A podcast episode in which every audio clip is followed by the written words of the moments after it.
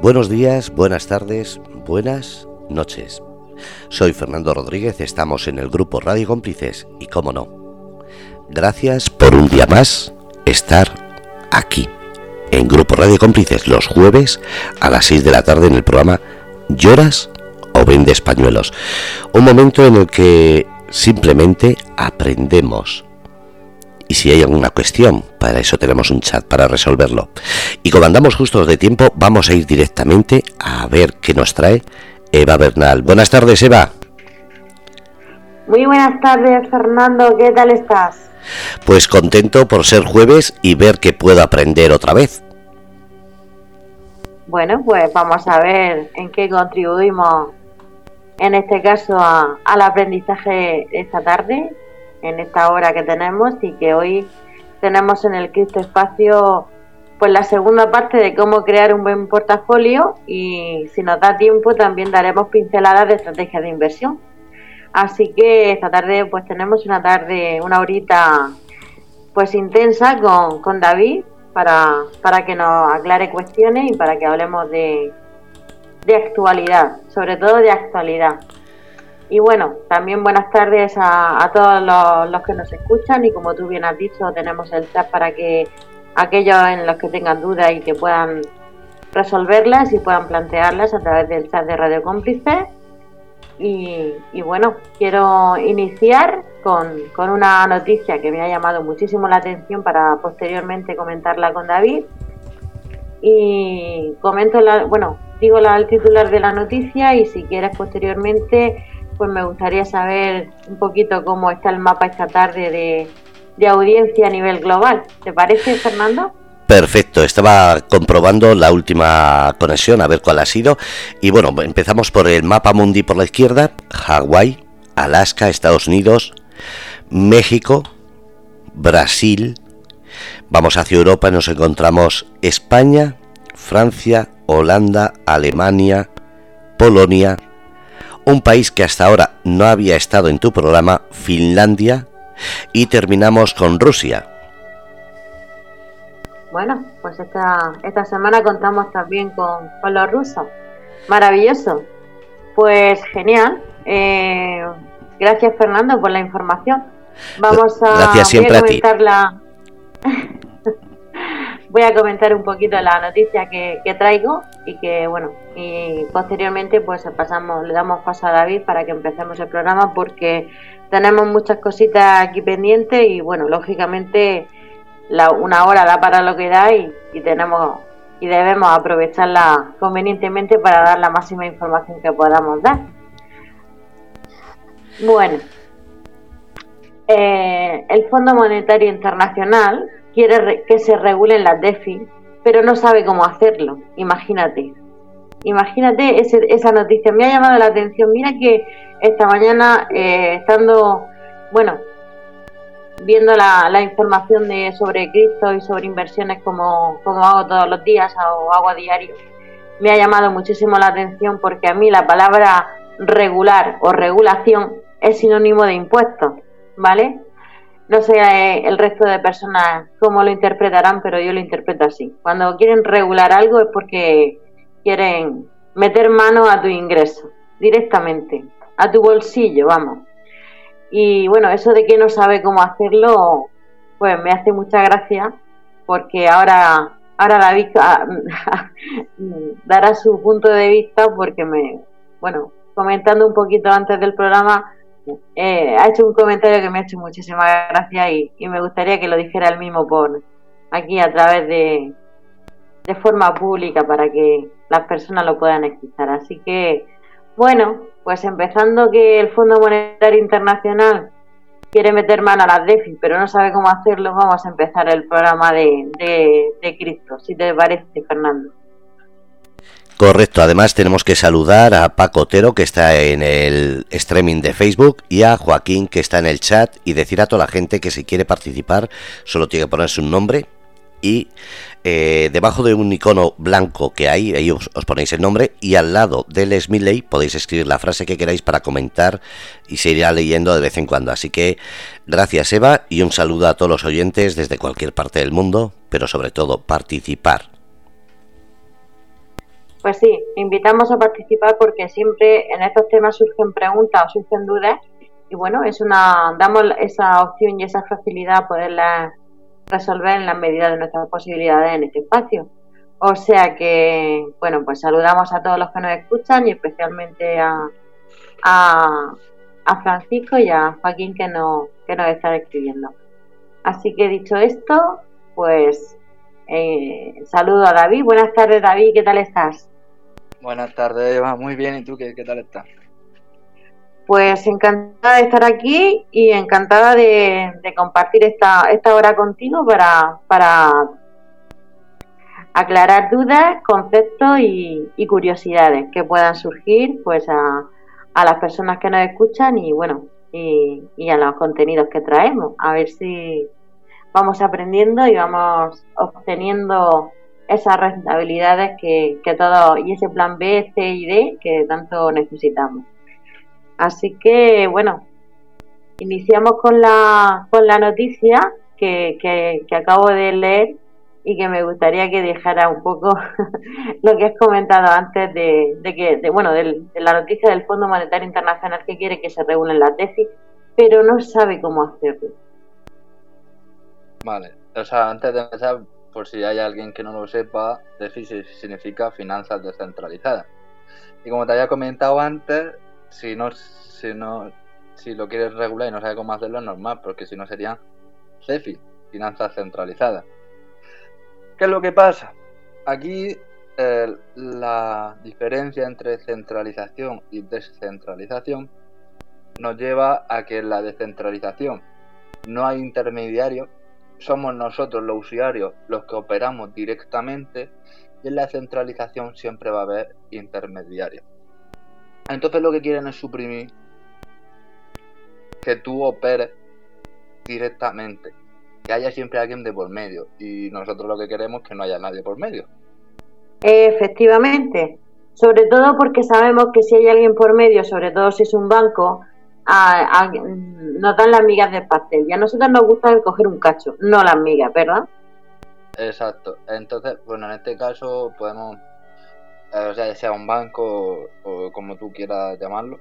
O sea, hay muchísimas formas de, centralización, de, pues te controlan todos los movimientos que haces, saben en todo momento qué estás haciendo, qué estás comprando. Y, a lo mejor eso no es lo que queremos, porque yo a lo mejor quiero comprar una cosa sin que nadie se entere de que la tengo. Entonces, y no tiene por qué intervenir nadie, o sea, no tiene por qué un banco llegar y decirme, pues yo quiero un tanto por ciento. Entonces la, la, los las DeFi, las la finanzas de... Vale. Entonces las DeFi se crearon por eso, por las finanzas descentralizadas, para que no haya intermediarios, para que nadie intervenga, sino simplemente sea el usuario y lo que tú quieras.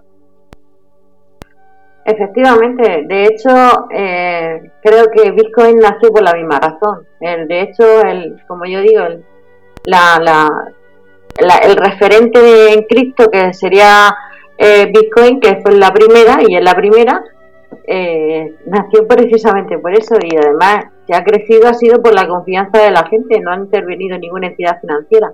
Bueno, he dicho banco porque quizás la palabra banco es más común y más entendible por la gente que pueda escuchar, pero bueno, cualquier entidad financiera que quiera gestionar eh, esa forma de, hacer eh, pues eh, transacciones monetarias, sea en, este caso de forma digital, pues lógicamente estamos hablando de que de que ya te, te privan la libertad de hacer lo que tú quieres y de manejar tus finanzas, ¿no? Exacto, o sea, al final lo que se trata es de que de que una persona sea la propia persona la que maneje sus finanzas, que no, que no tengamos intermediarios, que todo sea en plan descentralizado.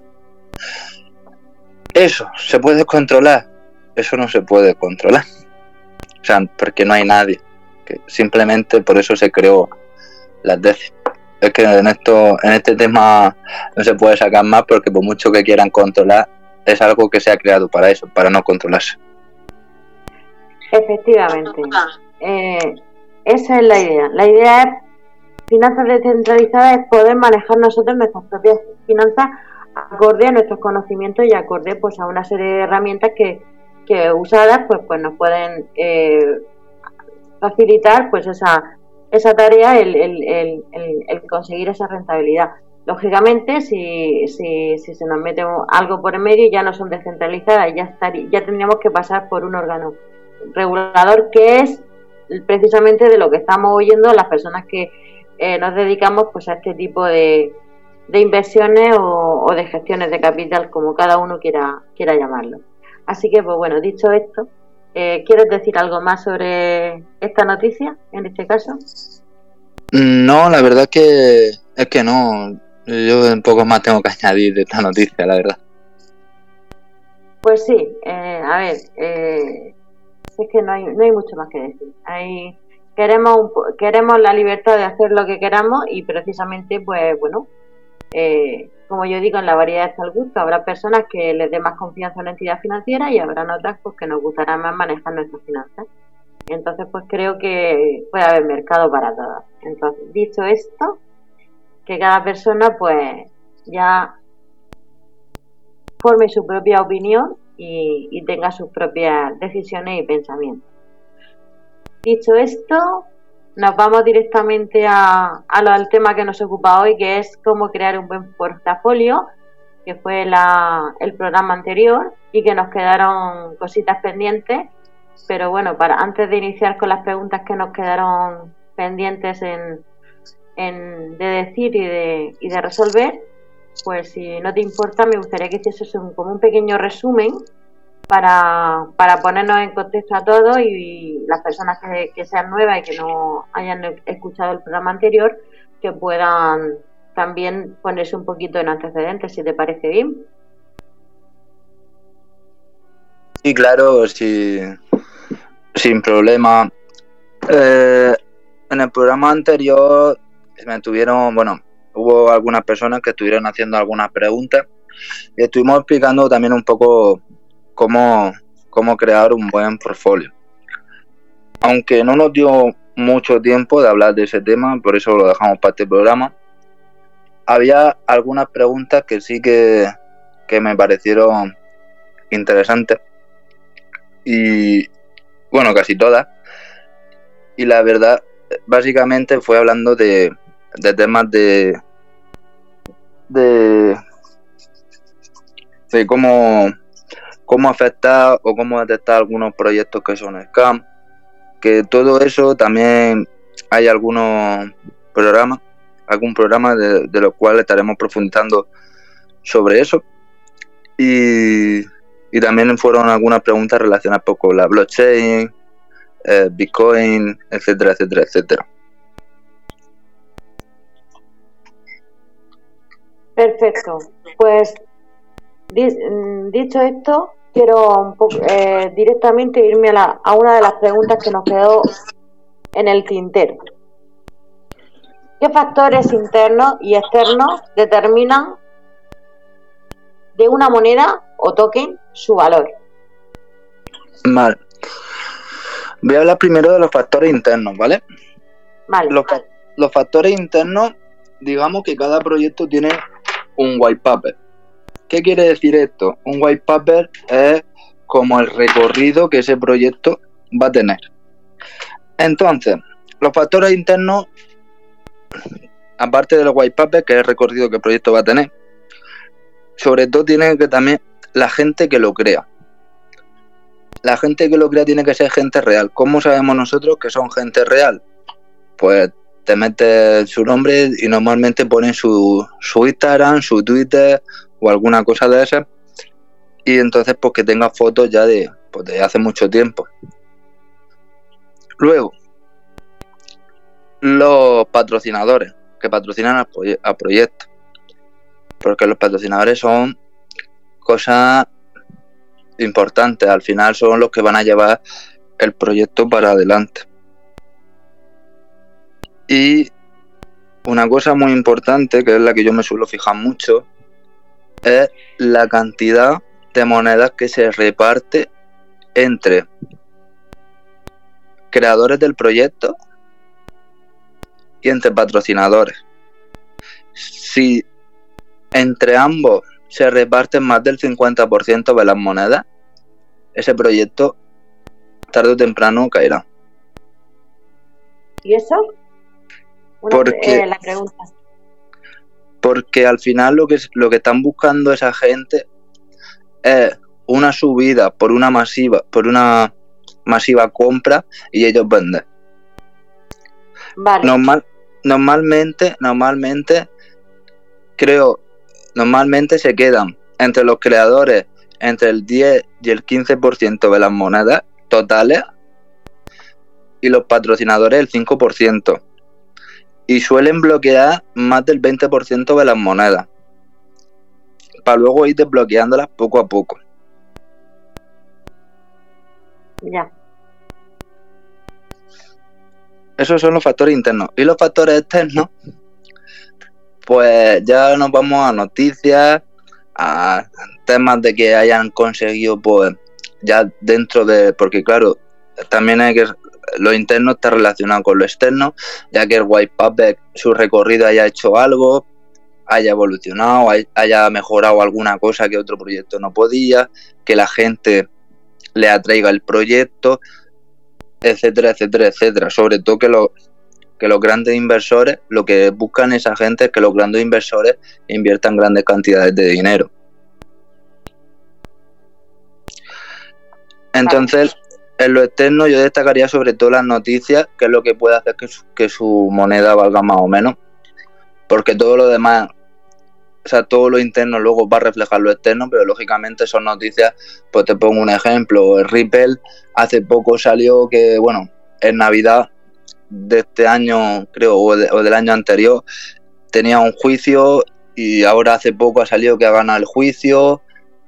En fin, son factores que, que todo eso sí puede afectar a que el precio pues se mueva. De hecho, precisamente ese ejemplo que has puesto tú de Ripple eh, es candidata también a, al ISO 200, 222. Mm, eh, no sé si lo has escuchado, que también está como candidata para ese proyecto. Sí, ¿Hasta qué, ¿hasta qué punto, hasta qué punto el entrar ahí al ISO 222 puede ser, puede llegar a ser centralizado o descentralizado? A ver, no es que un proyecto, o sea, aquí no se refiere a que un proyecto sea centralizado o descentralizado. Aquí lo que nos referimos, por ejemplo, el token de utilidad. O sea, lo que nosotros compramos es el token de utilidad, que es el token del proyecto. Que es como, es como, en vez de comprar acciones de una empresa, tú compras monedas, pero es parecido a las acciones. ¿Vale?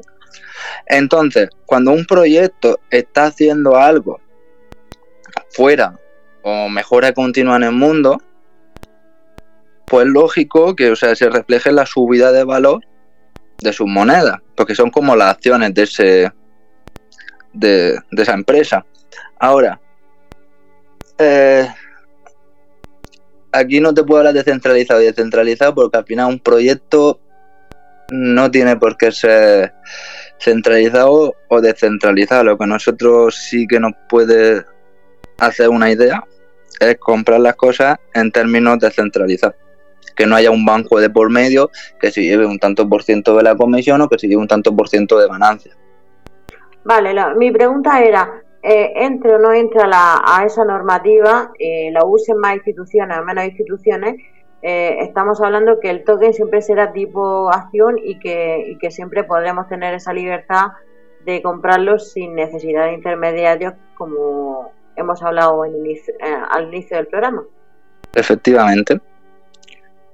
Y bueno, ya que hemos hablado un poco de Ripple, Ripple cuando lo denunciaron por, por, por A o por B, eh, era imposible que ese proyecto desaparezca porque el Banco Santander tiene la tecnología de Ripple para sus transacciones. Ya. Entonces, pues es uno de los factores que hace que no desaparezca. La utilidad del mismo proyecto, claro, porque ya lo están usando. Efectivamente. Pues un, factor interesante a tener en cuenta a la hora de, tomar decisiones, ¿no? Imagino. Exacto. Exacto, porque al final, si, o sea, esto es como si yo digo, voy a crear un, una cripto con un proyecto y tal, vale, eh, pero la cripto tiene que salir y luego cuando salga la cripto, o sea, tiene que haber alguien, o sea, alguien que respalde que ya esté usando esa tecnología. Ya. Y, o sea, no te, hablo, no te puedo hablar, por, mira, de Ethereum no te puedo hablar porque casi todas las criptos secundarias o altcoin usan la, usan la tecnología de Ethereum para salir a mercado, aunque luego creen su propia red, pero primero para salir usan la red de Ethereum, por lo tanto, Ethereum ya es un proyecto que ya está siendo usado. Sí, está consolidado. Sí, Porque casi todas están, están, todos los contratos inteligentes están basados en la tecnología de Ethereum. Efectivamente, entonces es un proyecto que ya está siendo usado y que ya tiene un uso. Entonces, si, lógicamente, cuando tú sacas un proyecto es para darle un uso. Si no le das un uso, algo es que está fallando. Sencillamente, pues como muchos proyectos desaparecen. Eh, vas con, compras en un proyecto creyendo que el, el proyecto tiene una, una proyección, pero sí te lo pintan muy bonito, pero luego al final, si no tiene la, autoridad, la utilidad y, le dan un, una usabilidad, lógicamente el proyecto muere, porque al final no, no tiene, no tiene, no se expande, no, no tiene utilidad y no, y no se puede, no se hace nada con él, con lo cual al final, pues el interés baja, la negociación baja y cuando la compra baja y la compra no se produce y no hay movimiento en el mercado, pues está claro que el proyecto se va al garete, por decirlo de algún modo. Correcto ya te lo digo basada en la experiencia, quiero decir, que no es que le estoy diciendo, no lo estoy diciendo como una cosa que pudiera suceder, sino con, con cosas factibles que han sucedido y que, y que me ha pasado a mí, pues, precisamente por, por eso que estás comentando, o sea que lo tengo claro. Hay una cosita que te voy a comentar antes de pasar a la siguiente pregunta. Cuando hablas de noticias, eh, noticias hay millones de noticias, y te lo digo yo que, que veo muchas a diario, pero dentro de esas noticias, eh, ¿cuándo sabemos que esa noticia tiene pues una mmm, credibilidad? Y cuando pues estamos hablando de, de, una noticia fake para hacer un movimiento de mercado. Eso ya es más difícil de saber. Porque aquí entramos un poco en un análisis técnico para saber si una noticia es fake o simplemente tiene peso sobre el mercado. ¿Por qué? Porque las noticias, digamos que nos pueden dar, porque al final noticias siempre van a seguir saliendo, pues, y se ven como que las cripto, pues, tal, eh, pues están subiendo o están bajando, o leer noticias más importantes como por ejemplo China prohíbe la, prohíbe las criptomonedas, con lo cual se produce una caída del mercado. O Elon Musk compra, permite que se compren los Tesla con Bitcoin, con lo cual hace que el mercado suba. A que yo, yo por ejemplo, en mi experiencia, yo le doy importancia simplemente a noticias que tengan relevancia, relevancia nacional e internacional. Que hablen en plan, pues China prohíbe las criptomonedas, eh, Estados Unidos busca una regulación de las criptos, etcétera. O sea, lo que son de, de organismos reconocidos, internacionales y nacionales. Ya, Yo pero si te das cuenta cuando, cuando y disculpa que te interrumpa, si te das cuenta cuando sucede la noticia, de, por ejemplo, de China, eh, mm. sí que es cierto que pasaron unos días que, que cayeron en picado, sobre todo el Bitcoin pero también mm. es verdad que después remontó con mucha más fuerza. Entonces, bueno, eh, quizás sea una oportunidad para los que nos gusta un poco especular con ciertas monedas para, para dicen que a río revuelto ganancia de pescadores, ¿no? Exacto, pero es que como aquí ya, por ejemplo, lo de China, porque es que ya lo he dicho varias veces, no fue la primera vez que lo dijo y la primera vez que lo dijo, el mercado cayó mucho más que la última vez que lo dijo. Entonces es como que la gente ya se ha acostumbrado a que, a que las noticias manipulan el mercado, entonces lo que hacen es... Correcto. ¿Que el mercado cae? Pues a comprar. No, no, sí, yo, además yo recuerdo que eh, precisamente en esa época, o sea, yo, yo sigo, sigo varias criptomonedas y lógicamente le hago un seguimiento y, y, veo la, la, los movimientos. Y me acuerdo que en dos o tres días el Bitcoin cayó en picado. Y dije yo, este es el momento de comprar. Y no me equivoqué porque a, a los días, a la semana siguiente empezó a subir, a subir y se disparó. Y, y dije yo, digo, ¿ves? Digo, si esto al final todo es lo mismo. O sea, esto es como cuando el señor Elon Musk hace, pone un tuit, se le ocurre la genial idea de poner un tuit de alguna moneda y también pasa exactamente lo mismo. Por eso, de ahí la pregunta que te he dicho, hasta qué punto podemos fiarnos de las noticias que no sea una manipulación para el mercado. Y sin embargo, el, el, el a, ver, mm, por norma general, y hay mucha, y conozco mucha gente que hace lo mismo, eh, cuando están baratas venden y cuando están caras compran. ¿Por qué hace la gente eso?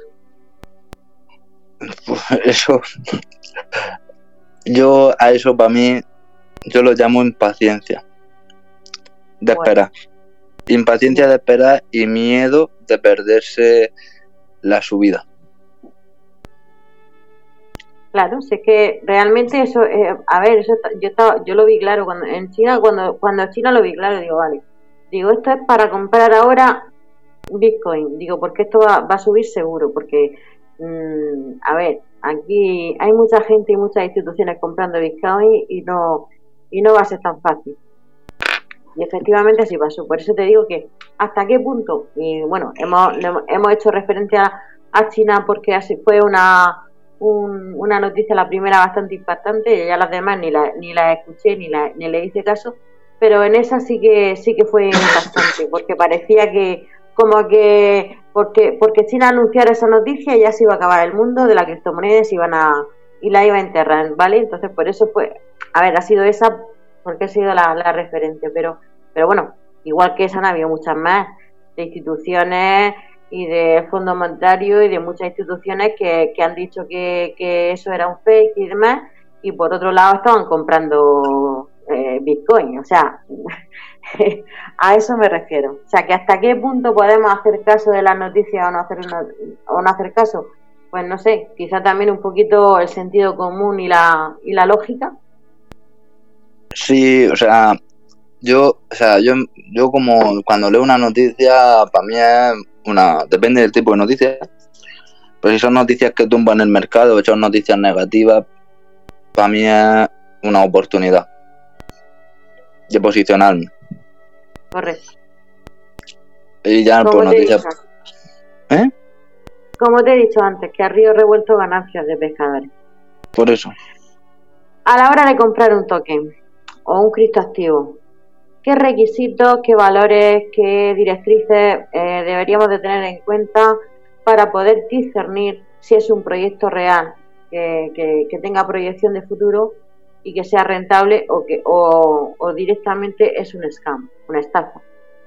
Vale, yo, o sea, cada uno tiene su propio su propio parámetro, por decirlo de alguna forma, sus propios requisitos. Para mí, para que un proyecto, o sea, para que yo compre un proyecto, número uno, que tenga la, el, número, el menor, la menor cantidad de monedas posible. Y cuando hablamos de menor cantidad de monedas posible, ¿alguna cifra específica? Pues mil millones. Es el mínimo. Mil, millones, ¿te refieres a eh, mil millones o menos? No, mil millones es el mínimo.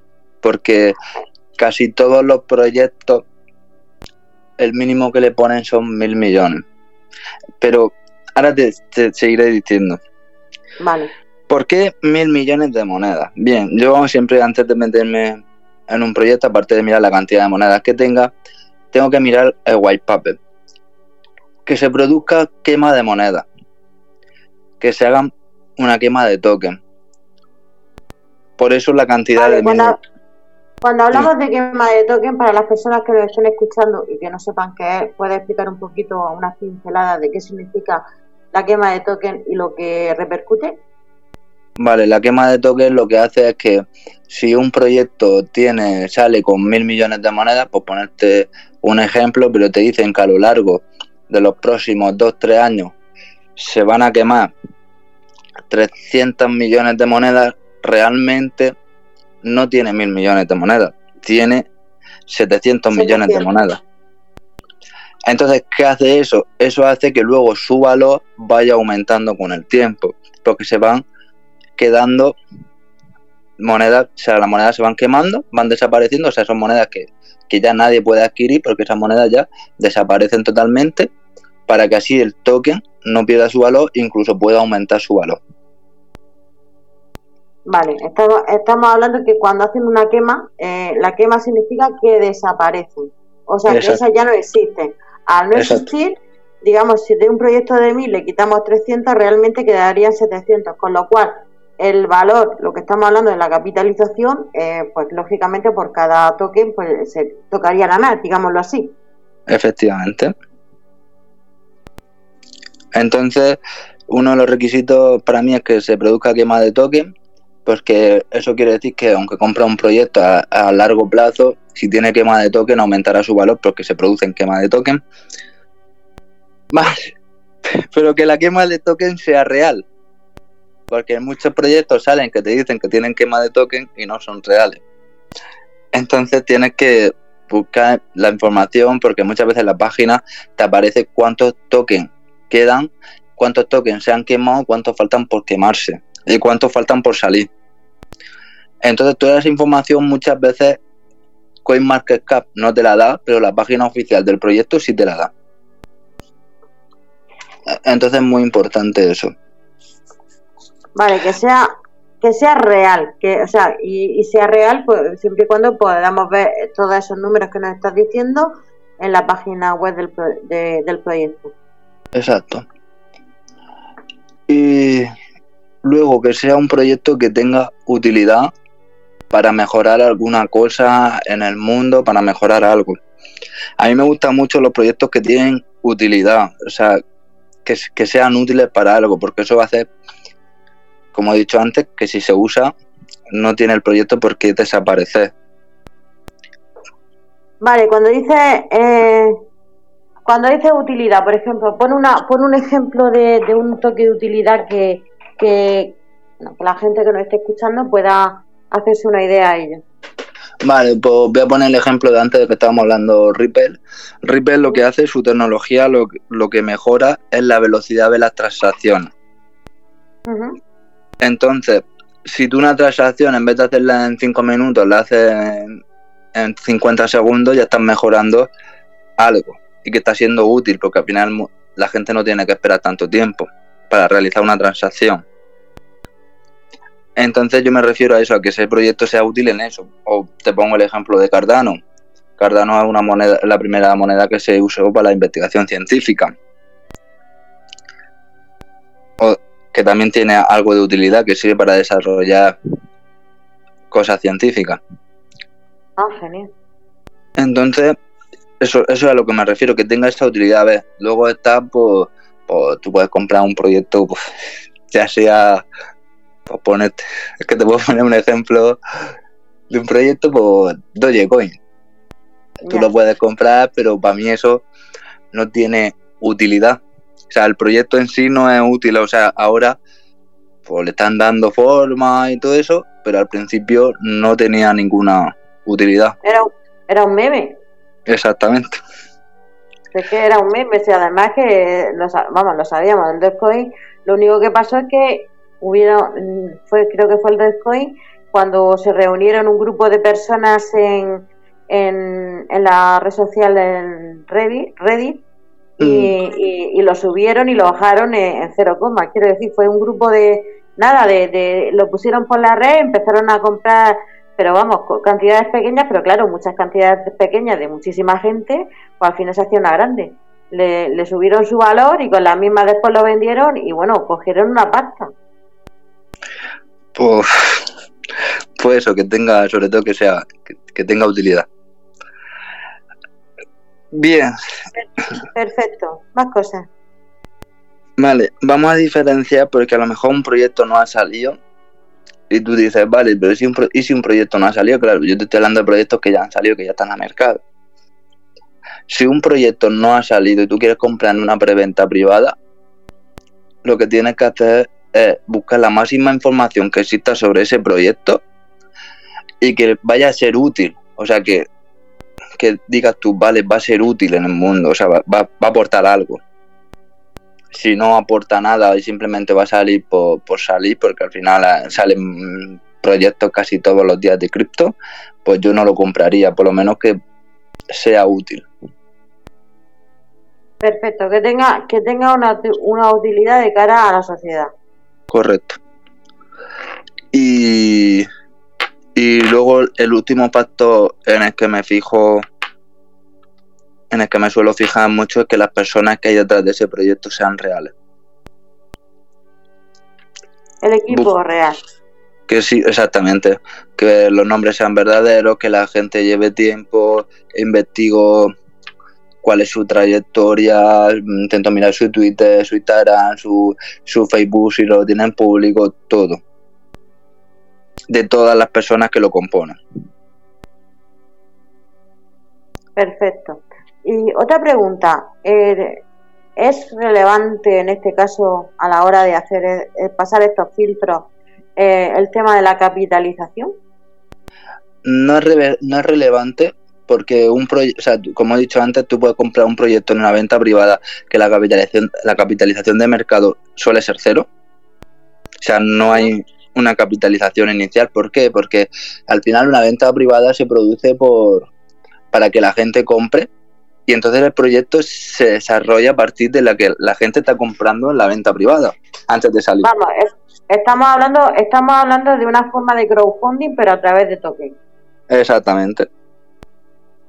Vale, crowdfunding, eh, para las personas que quizás no sepan lo que es, eh, diría que es como una como una o sea, como una como una ayuda entre cada persona con, compra las participaciones que, que puede, quiere, desea o se puede permitir y en este caso pues consiguen esa capitalización a través de la, de la venta de los tokens. Y entonces pues eh, es como es como tener acciones de un proyecto y que, y que sean socios de ese proyecto, por decirlo de alguna manera, ¿no? Efectivamente. Entonces, bien, aquí qué es lo que pasa, que tú en la una venta privada te puedes beneficiar de varias cosas como es... A ver, la venta privada tiene sus cosas buenas y sus cosas malas, como todo en la vida. No, no todo es bueno, porque claro, tú un proyecto sale y te dice, el tal día va a salir el proyecto. Tú investigas el proyecto, si te gusta el proyecto, pues te espera que salga, te espera a que se produzca la venta masiva de toda la gente que ha comprado en la venta privada y entonces ya puedes comprar tu proyecto tranquilamente. Ahora, eh, problemas que tiene, o sea, beneficios que te da la venta privada. La venta privada, los beneficios que te da es, por ejemplo, que puedes participar en muchas cosas en relaciones con el proyecto. Cosas malas, que nunca te van a dar el 100% de las monedas que tú compres al principio. ¿Qué quiere decirse eso? Porque tú, vamos a comprar, tú compras 20.000 monedas o 10.000 monedas y te van a ir dando un 20% cuando sale el proyecto, otro 20% a los siguientes seis meses y el 60% de las monedas que te quedan te las la van a ir dando en los próximos 18 meses.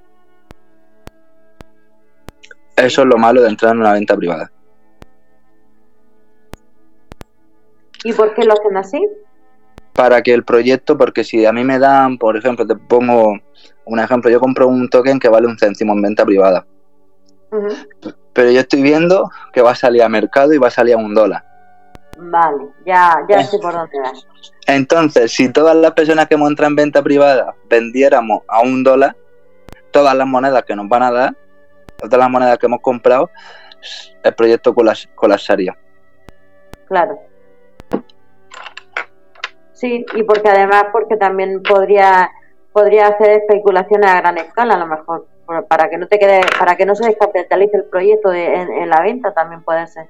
Exactamente. Perfecto. dime, dime. Bueno, date, date. Ok. Y la tercera pregunta que, que se nos queda en el tintero el, el día anterior sería, ¿cuál sería la mejor etapa para entrar a un proyecto? ¿Temprana, media o avanzada? Vale, para mí la mejor etapa para entrar a un proyecto siempre va a ser la mediana. ¿Y por qué? Porque en una etapa mediana, donde un proyecto ya esté consolidado un par de años, que aún le quede mucha evolución, es donde tú puedes estar más tranquilo con tu dinero. Esto no quiere decir que no entre en una etapa, en una, en una etapa inicial, que, que el proyecto todavía no ha salido, que se está cociendo, que vas a comprar en una venta privada. Eso no quiere decir eso, o sea, tú puedes entrar en una venta privada. Pero la mejor forma y la forma más segura de entrar sin poner tan en riesgo tu capital siempre va a ser la etapa donde un proyecto ya esté por lo mínimo un par de años consolidado. O sea, que esté mínimo dos años en el mercado, que su valor no se haya perdido tanto, etcétera, etcétera, etcétera. Porque eh, por experiencia te digo, de varios proyectos en los que he participado, es que en, en la etapa inicial como que el lanzamiento lo suben arriba y luego cae en picado, pero vamos, en picado. ¿Por qué se producen esos picos tan fuertes en el lanzamiento de un, de un, de un token? Vale, pues te explico. Yo nunca había comprado un proyecto recién salido a mercado, o sea, por ejemplo, van a listar un token en Binance. Y digamos que ese token no lo han listado en ningún lado, o sea, en ningún exchange. Y el primer exchange que va a salir va a ser en Binance, ¿no? ¿Qué es lo que pasa? La gente, hay gente que entra en venta privada. O sea, que, que tiene ya el token de la venta privada. Lógicamente no tiene todos los tokens. Pero como te he dicho antes, si tú compras 10.000 monedas y te dan el 20% de las 10.000 monedas, que son 2.000 monedas, pues, y el token tú lo has comprado a, a un centavo de dólar y sale a un dólar, lo que vas a hacer tú es cuando salga el token, vender las mil monedas para que pues, pues vas a recuperar la inversión que hayas hecho seguro. Ya. La vas a recuperar y te va a llevar beneficio. Entonces, ¿qué es lo que pasa? Que si eso lo hace mucha gente, entonces el token sale, sale, se, se aumenta su valor por una compra masiva y se disminuye su valor por otra venta masiva. Vale. Eso recién salió al exchange. Sí, sí, sí, no, no, que te lo digo que ha sido así. O sea, comprar el lanzamiento del token y a las pocas semanas cae en picado, pero pero vamos, cuesta abajo y sin freno, y dices tú, pero bueno, ¿cómo puede ser que caiga? Vamos, está, está claro que pueden haber picos de alza y baja, pero pero caídas tan tan drásticas eh, es increíble. Bueno, por, eso, o sea, si nunca debes comprar un proyecto que acabe de salir a un exchange, o sea, ni, ni siquiera hace falta ni que mire ni que esté el día ahí pendiente de comprar el proyecto, porque uno va a salir a un dólar, dos, a los dos minutos va a valer 10 dólares y tres, a la media hora va a valer menos de un dólar. Entonces, eh, cabe la posibilidad, por lo que me estás comentando, y, y eso ahora mismo, pues un poco estoy poniendo las piezas en, un, en el rompecabezas de mi cabeza. Eh, cabe la posibilidad de que efectivamente la- el prelanzamiento eh, hayan haya gente que compre justo antes del lanzamiento, o sea, de donde el resto pueda comprar, y que cuando se produzca el lanzamiento al precio de salida esté vendiendo ya, Sí, y eso fomente la caída en picado de ese token. Efectivamente. Perfecto, pues ahí me ha, ahí da la explicación de muchas de las cosas que pasan en esos lanzamientos, con lo cual veo muy, muy factible, muy loable y muy práctico lo que estás comentando de tener un, por lo menos eh, dos años consolidado o, o a partir de un año puede estar consolidado, o son dos años lo que tú aconsejas. Mm, no, a partir, experiencia. a partir de un año puede estar ya consolidado el proyecto y ya puede, puede estar tranquilo. Yo miro de, de un año y medio en adelante. Porque esto es como la, como la, esto es como la empresa. Si una empresa puede desaparecer en los primeros cinco años de su vida, un proyecto prácticamente es lo mismo. O sea, puede desaparecer en los primeros cinco años de su vida. Ya. Que, que ahora cuando, cuando hablemos de cómo crear un buen portfolio, lo entenderemos. pues como esta es la tercera pregunta, eh, lo siguiente es que me hagas esa conclusión de cómo crear un buen portfolio basado en tu experiencia y en todo lo que hemos hablado. Así que ahora te dejo que hagas tú el resumen y te escucho atentamente. Vale, pues como he estado diciendo, o sea, ¿por qué los proyectos que salen nuevos tienen que tener un año y medio? Entonces, lo primero es que para tener un buen portfolio, el 80% de tu dinero tiene que estar invertido en Bitcoin y en Ethereum. ¿Por qué? Porque son los proyectos que más tiempo llevan en el mercado. Que llevan muchísimos años. Entonces son proyectos que están ya consolidados y que sabemos que no van a desaparecer. Que, que siempre existe la posibilidad. Nunca, nunca hay que quitarla. Pero siempre existe la posibilidad. Entonces, vale, perdóname un momento, David, te voy a hacer un pequeñito inciso, discúlpame. Estamos hablando del. Si, si hablamos que nuestro portafolio es de un 100%, de ese 100%, el 80% es, para Bitcoin, Ethereum o ambos. No, puede ser, puede ser uno, puede ser otro o puede ser ambos. Puede ser 40 Bitcoin, 40 Ethereum y 20, y 20 restantes altcoin. Perfecto, eso era lo que quería que quedara clara por, porque me había, o sea, vale. Puede ser 40 o, o sea, el 80% entre Bitcoin y Ethereum de los dos o de uno solo, como prefiera cada uno. Exactamente. Ok. Gracias. Nada. A ver, entonces, por eso es muy importante que un proyecto, por eso siempre yo digo que, que el 80% tiene que estar ahí, entre Bitcoin y Ethereum, porque como todos los demás proyectos no llevan tanto tiempo en el mercado como los dos, entonces todavía existen riesgos de que desaparezcan. ¿Vale? ¿Qué es lo que pasa? Que a esto también hay que sumarle que, digamos que tú quieres comprar un, proyecto y llevan en el mercado dos años. Pero en esos dos años la evolución del proyecto mm, no están haciendo nada de lo que dice en el white paper, no están diciendo nada, no están haciendo nada, no están investigando, no están mejorando. Todo eso hace que el proyecto se quede estancado, que también puede pasar, aunque el proyecto tenga dos años. Eso, por eso para crear un buen portfolio, tienes que saber y elegir con cuidado, con cuidado, los proyectos en los que inviertes. Bien, si tú metes 40 Bitcoin, 40 Ethereum y el resto de 20% lo dejas para altcoin, vale, esto se hace porque todos sabemos, o, o si lo puedes observar en el mercado, Normalmente cuando Bitcoin cae un 2 o un 3%, todas las altcoins suelen caer un 20 o un 30%. Cuando Bitcoin sube un 2 o un 3%, pues las altcoins no suben tanto, suben, o sea, subirán un 10, subirán un 8, pues va, dependiendo del momento. Entonces, si tú tu portfolio lo aumentas solo en Bitcoin y Ethereum, con lo cual ya te estás asegurando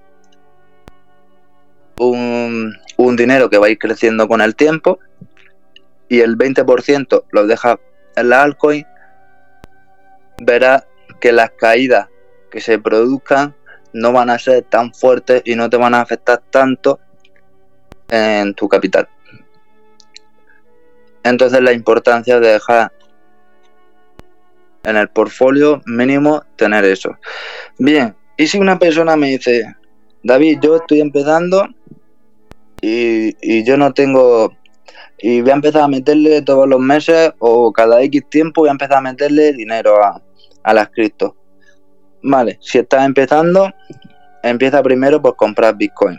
No puedes comprar altcoin si no tienes a la madre de todo.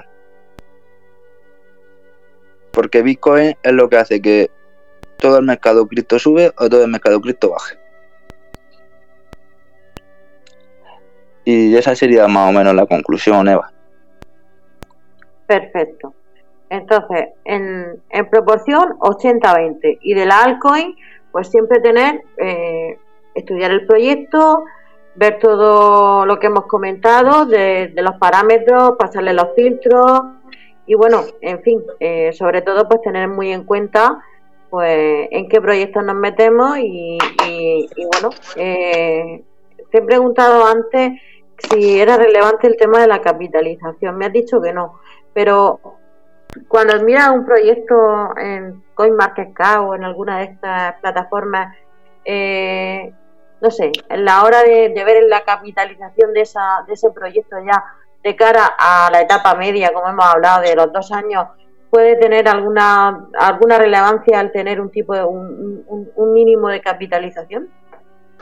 Vale, es que o sea, yo te había dicho que no porque tú me habías dicho si éramos si eran proyectos iniciales. Yo en proyectos iniciales no puedo mirar la capitalización porque no existe. Pero en, este caso, como ya estamos delante de un proyecto que lleva dos años, sí que suelo mirar la capitalización de mercado. Sí que suelo mirarla. Pero, pero, la capitalización de, mercado la miro en relación al valor en el que está la moneda. ¿Por qué? digamos que un proyecto lleva dos años en el mercado, ¿no?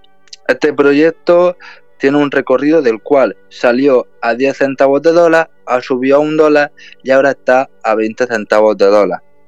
Vale, si en esa subida a un dólar la máxima capitalización de mercado que ha llegado a alcanzar, por ponerte un ejemplo, es de 50 millones de dólares, y ahora, lógicamente, al bajar y al estar en 50 centavos la capitalización de mercado es mucho menor, o sea, sería la mitad exactamente, sería 25 millones.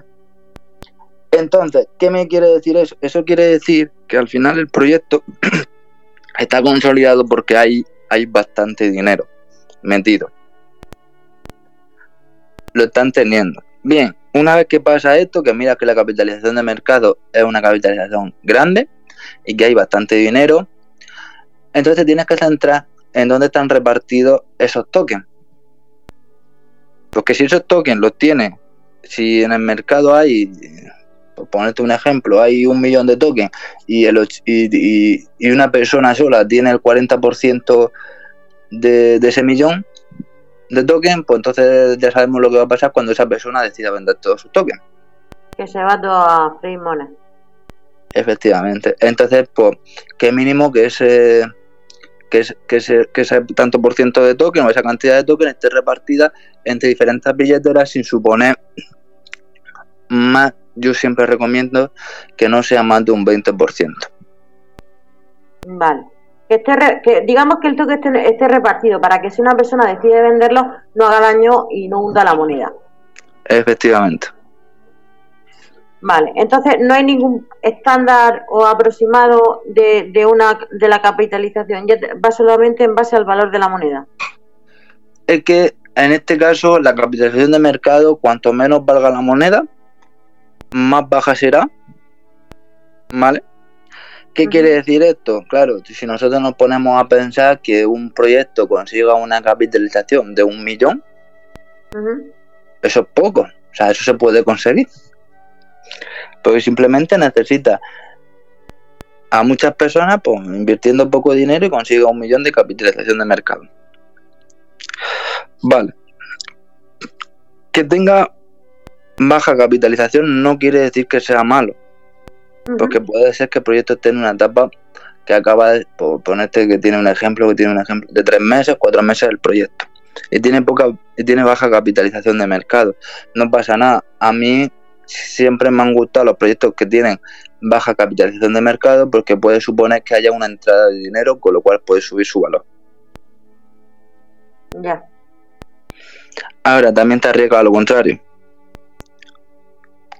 Que si tiene una baja capitalización de mercado, que haya mucha gente que venda y que ese proyecto desaparezca.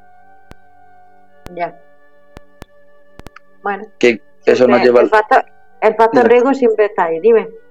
Claro, que eso nos lleva a la conclusión de que cuanto menos dinero hay en ese proyecto, bien puedes sospechar porque ese proyecto pues, sea no valga, o bien puedes sospechar de que ese proyecto tenga bastante utilidad y puede estar ante una oportunidad.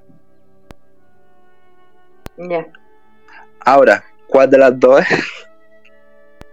en función de la utilidad del proyecto ya nos tenemos que ir a, los otros filtros, al white paper, a, a, la, a las cantidades de monedas, a, a la utilidad, como, como tú bien has dicho, y, al equipo de trabajo.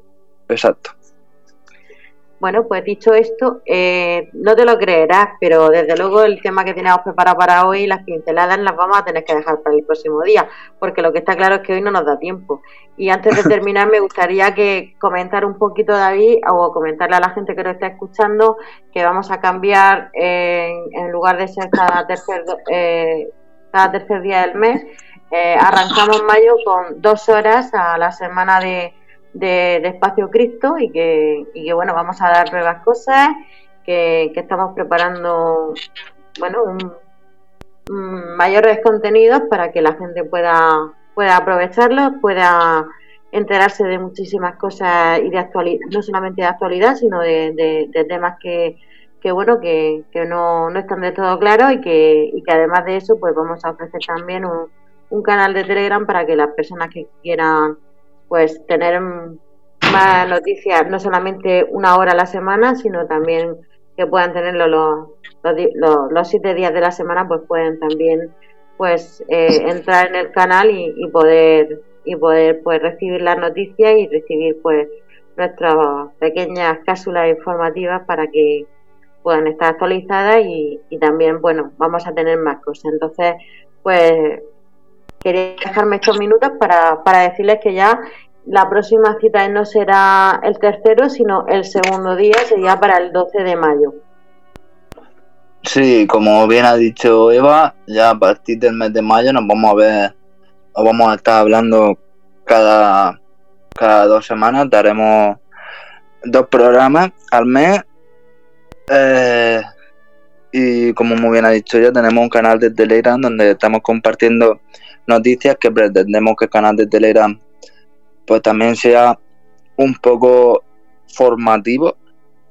Y como esto todavía no se lo he dicho a Eva porque quería dejarlo como una sorpresa, os diré páginas seguras como cómo participar en venta privada de proyectos y bueno, muchas más cosas que estoy preparando ya que como vamos a poder alargar un poco la extensión y vamos a estar más días aquí, entonces estoy buscando cosas que sean revelantes de cómo, cómo participar en ventas privadas, cómo participar, por ejemplo, en lanzamientos de gemas y en qué página encontrarlos que os sean fiables, por decirlo de alguna forma, cómo encontrar proyectos que os den proyectos haciendo staking de otra moneda, etcétera, etcétera, etcétera.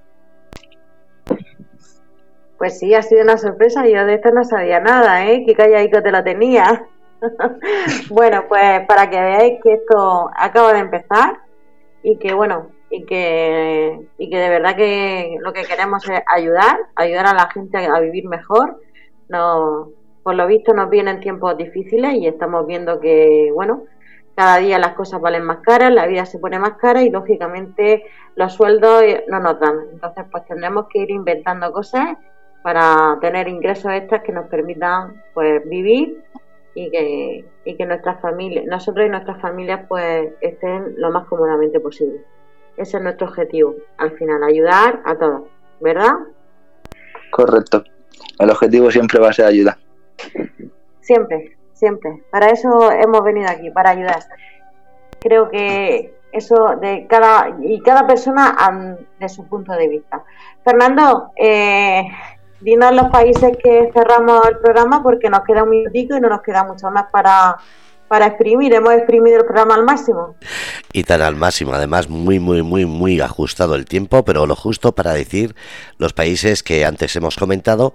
Vamos a empezar por el mapa mundi de la izquierda. Está Hawái, Alaska, Estados Unidos, México, Brasil. Vamos a Europa, España, Francia, Alemania, Holanda, Polonia. Voy a poner más grande para que no se me escape ninguno, que después los chiquitillos siempre se me quejan. Polonia, Finlandia, que es el país que había comentado, no había entrado nunca en tu programa, y Rusia. Así que no se ha movido nada más que alguna audiencia, pero de países los mismos. Pues perfecto, muchísimas gracias Fernando. Muchísimas gracias David eh, David, nos, eh, estaremos otra vez en, eh, informando de Cristo el día 12 de mayo. A todos los oyentes les deseo una feliz y bendecida semana llena de abundancia y prosperidad. a ti, Fernando, millones de gracias por estar ahí y a Radio Cómplice la oportunidad de, poder ayudar a, todos. Así que que tengan un buen día y, y bueno, nos vemos la semana que viene. Gracias por todo. Chao, chao. Muchísimas gracias David, muchísimas gracias Eva. Pues esto ha sido Lloras o Vendes Pañuelos con Eva Bernal aquí en Grupo Radio Cómplices, ya sabéis, jueves a las 6 de la tarde.